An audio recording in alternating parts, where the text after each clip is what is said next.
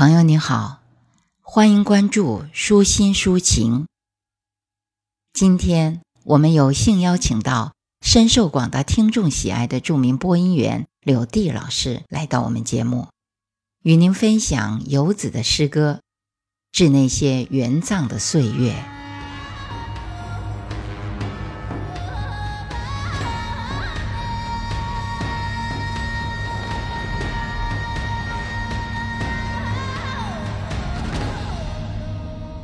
致那些元藏的岁月，那是八十年代的一个夏日，我做了一件与爱情有关的事，与一群后现代知青西行，与一口分发的高压锅西行，锅里盛满够用八年的理想，荷尔蒙。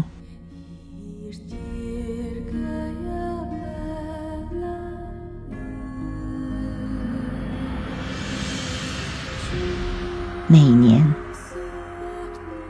高压锅爆炸了。我们偷吃藏民屋檐下的风干肉，眼放绿光，勾引双眼皮藏香猪，在所有女人的房前屋后逡巡，像高原上的一条野狗。那些年，我多想成为一只獒。被人圈养，哪怕拴在一棵核桃树下转圈。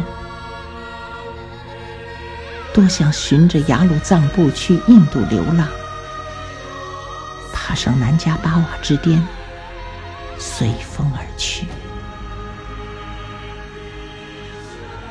那是属于一个难以沟知青的秘密。